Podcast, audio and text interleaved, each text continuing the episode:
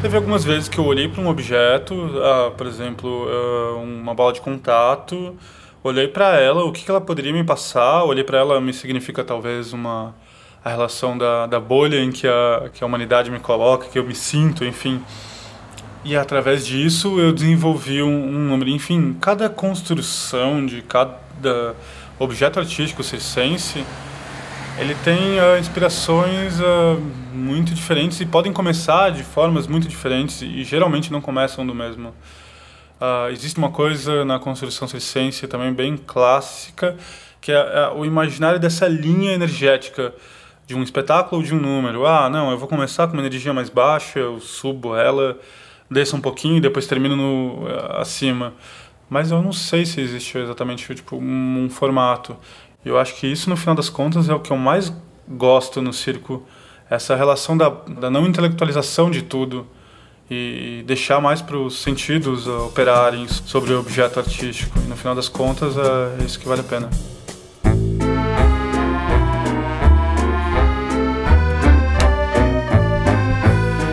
Sesc apresenta Circo em Transe. Linguagem, invenção e movimento.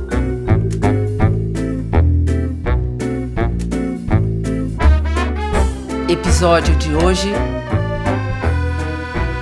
Objetos no ar.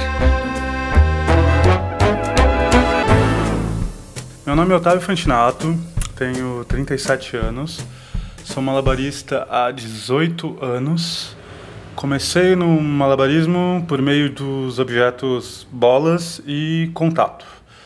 Durante muito tempo eles foram minha especialidade e meu objeto de inspiração, digamos assim.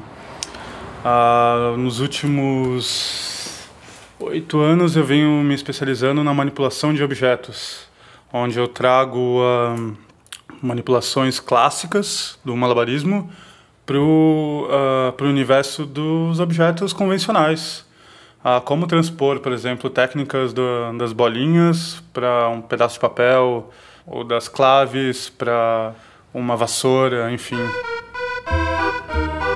Ah, eu tenho uma companhia chamada Companhia do Relativo. E aí, para além da, dos espetáculos, a gente também se propõe a criar oficinas onde mostramos um pouco do universo do malabarismo de forma simplificada e, e, e mais acessível ah, pois o, o, malabarismo é uma técnica, digamos, ela, ela, é, ela é difícil de, de conseguir os primeiros êxitos. Ah, eu acho que intuitivamente a gente consegue dar uma cambalhota, a gente consegue tentar uma piada. Ah, jogar três objetos é, é, é, realmente difícil no início, então a gente tem uma relação muito. uma, uma relação de dificuldade que está inserida no, na inserne mesmo do, do próprio malabarismo.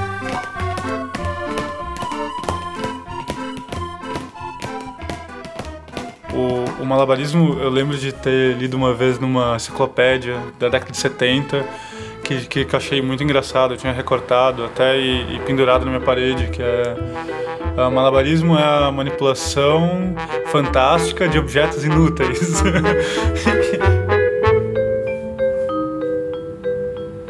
ah, existe um malabarismo clássico, digamos assim, que são objetos que já vêm sendo estudados e enfim, há muito tempo, como bolinhas, aros, bambolê, jabolô, que é aquele ioiô chinês, claves, uh, as claves, as claves eles são uh, erroneamente confundidas com pinos de boliche. Uh, o recorde de, de claves, por exemplo, para o alto é, é nove e foi conquistado há bem pouco tempo.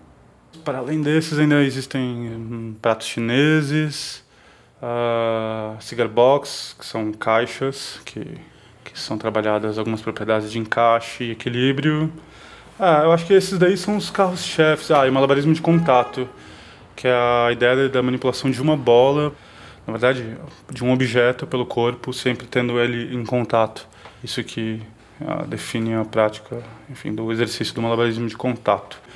Como a gente não tem uma, uma relação muito clara da história do próprio malabarismo, é muito comum alguns objetos clássicos meio que sumirem do, da esfera do, do praticável e de repente voltarem ou mesmo ficarem. Por exemplo, sei lá, há 100 anos atrás era um objeto comum do malabarismo, era um charuto. Hoje não é uma coisa exatamente comum de, de ser feita, entre, enfim, eh, dentre outros objetos, assim.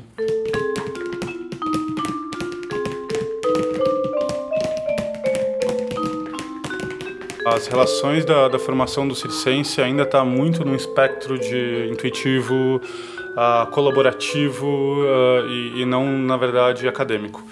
Uh, o meu caso, eu faço parte dessa segunda leva. Eu aprendi a, a ideia do malabarismo quando eu tinha, não, agora no mercado 21, sei lá, enfim. E, e quando eu comecei a a prática foi através de um amigo que conhecia algumas técnicas, ele foi me passando uma a uma. E, e, desde então eu comecei a desenvolver muito de forma instintiva, tentando criar movimentos, truques, até que enfim, surgiu de fato o YouTube, é, que tem uma, uma significância muito importante na formação de muitos malabaristas, porque foi uma, um momento de difusão de, de possibilidades de, de, de truques, de variáveis com cada objeto.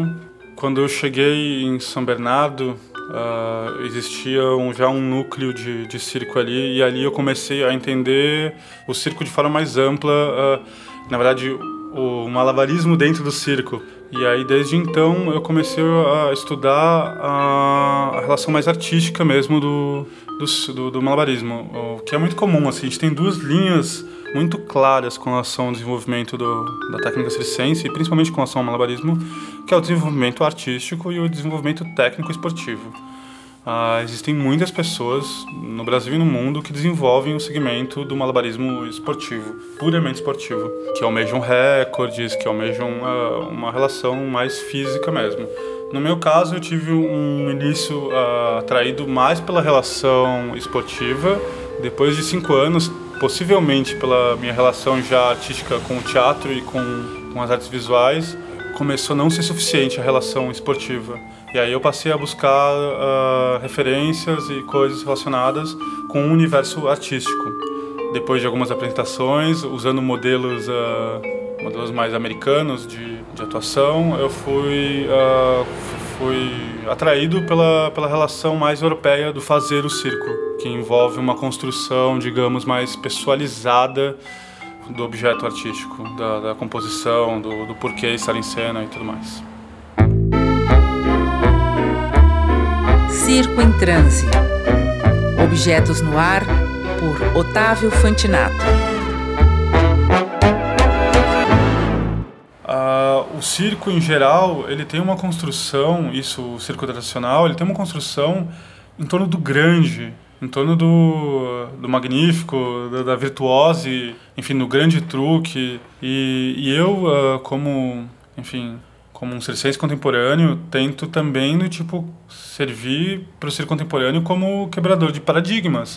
Uh, eu quero dialogar com, com coisas menores, eu quero poder me comunicar através de energias mais baixas.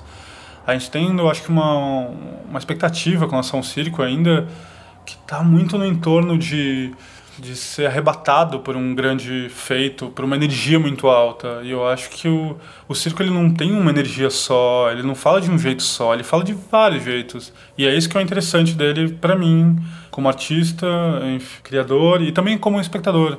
Uh, eu tendo a ser atraído por, por coisas mais minimalistas, por construções uh, mais internas mesmo, enfim.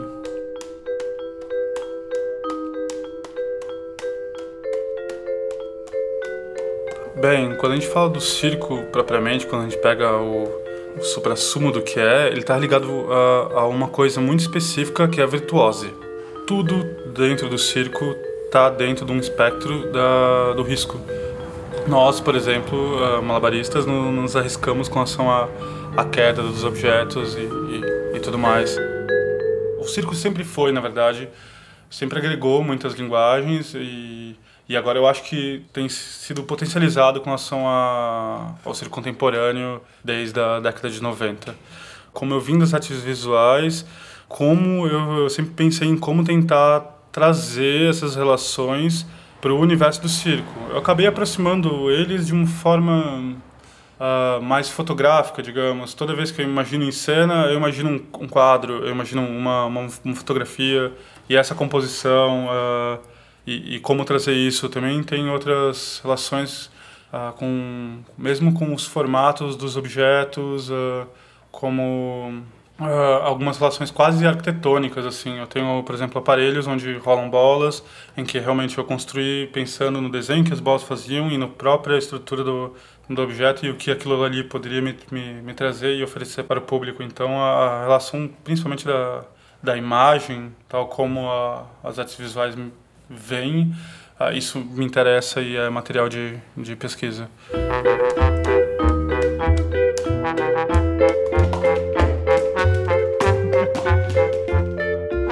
pegar a história do, do início do circo contemporâneo, ela está ligado a dois pontos chave, que é basicamente a relação com a entrada da dança contemporânea dentro do circo e da performance.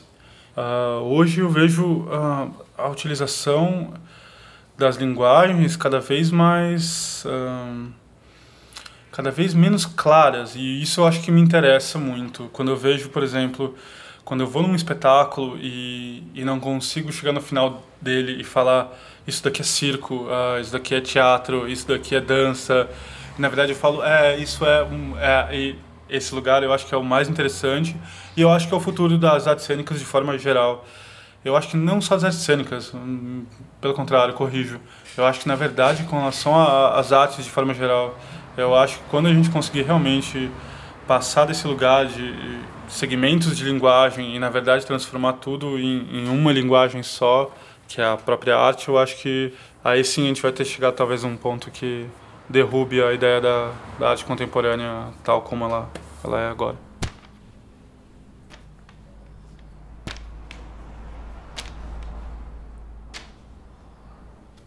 Uh, essa pesquisa com, com objetos que eu tenho, ela foi iniciada em 2009 e foi junto com alguns amigos que viviam próximos, enfim. E aí a gente se juntou e propôs a, a fazer um encontro onde a gente fosse um encontro de malabarismo, só que não poderiam ser levados objetos de malabarismo. Então a ideia era levar outros objetos. E aí a gente passava uma noite uh, numa quadra uh, na Vila Madalena, uh, se propondo a experimentar, a jogar e a tentar criar coisas com aqueles objetos que eram trazidos. Uh, desse encontro, acho que foram só uns cinco, seis. Mas enfim, uh, deles me surgiu uh, um primeiro fragmento de um número em que eu usava um objeto que me remete muitas coisas familiares, que é uma xícara. eu fui quando novo, meu avô me ensinou a desenhar através por meio de uma xícara que ele me fez reproduzir durante meses a fio. E desde então eu ganhei uma relação muito forte com a xícara, passei a pintar com café e, e aí eu queria muito fazer um número ou algo, trazer esse universo do, das artes visuais pro, pro circo e dialogar com essa personalidade que me trazia o objeto. E aí foi uma escolha uh, usar a xícara. Desse, desse número da, que eu acabei, acabei compondo, com ação malabarismo com xícaras, surgiu um espetáculo, que é o meu primeiro solo. Ah, hoje, os objetos são escolhidos através das potencialidades cênicas e técnicas dele.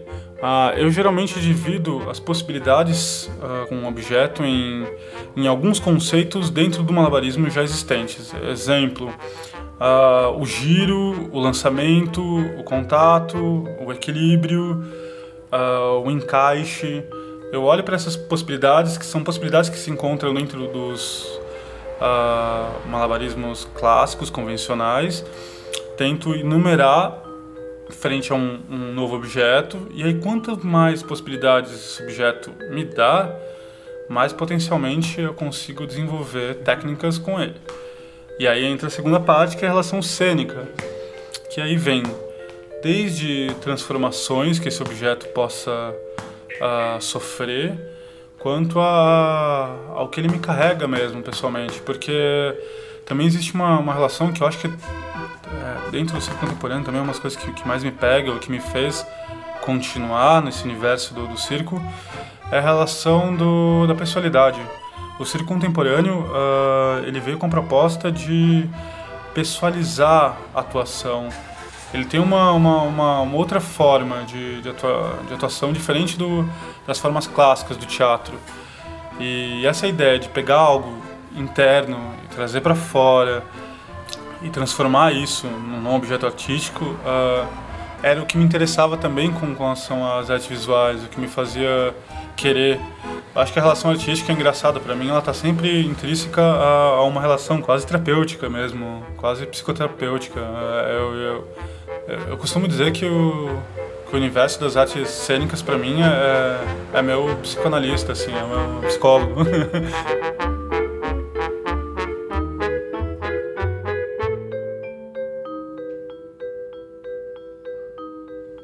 Tem uma máxima assim, uma, sobre o, o circense que diz: um acróbata quando erra um truque ele perde a vida. A, o malabarista quando erra ele ele perde a dignidade, sabe? Eu acho que perde o motivo, a razão de viver, na verdade seria. Uh, eu acho que é um pouco isso, assim, a gente se sente uh, desnudo quando vê um objeto. Isso, isso, isso de forma geral, assim é uma, uma autocrítica, poderia dizer. Uh, eu tenho muita vontade, por exemplo, de ainda trabalhar, de criar um número em torno dessa matéria, que é o, que é o erro, do efeito dele.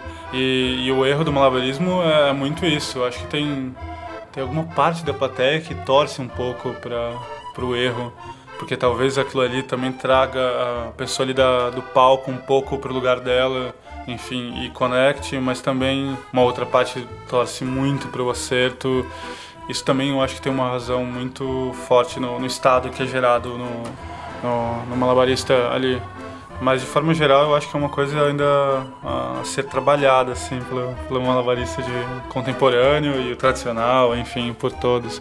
Essa relação de, do erro e como ele reverbera em, em si, como ele toca o público, enfim. A questão é que a gente não está muito acostumado com fracassos. Eu acho que talvez, acho que nenhum ser humano esteja, né? Eu acho que é uma coisa mais humana mesmo, a gente não, não aceitar o fracasso.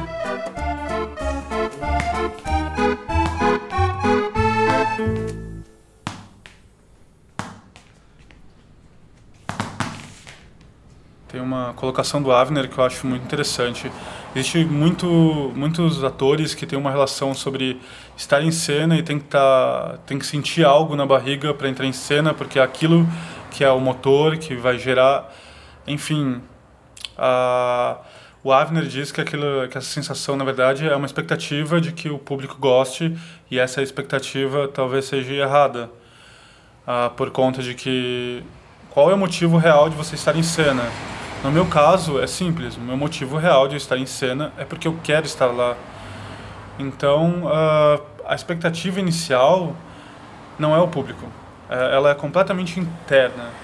Uh, em, em, alguns momentos eu acho que eu posso ter me sentido um pouco egoísta nesse sentido, mas hoje eu, hoje eu vejo que não.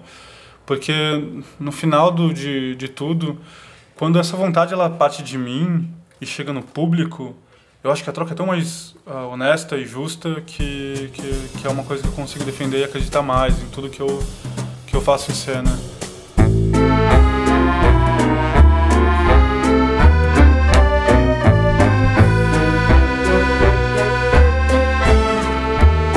Circo em transe. Linguagem, invenção e movimento. Neste episódio, Objetos no Ar, com Otávio Fantinato. Série de programas do Circos, Festival Internacional Sesc de Circo 2019. Uma realização Sesc.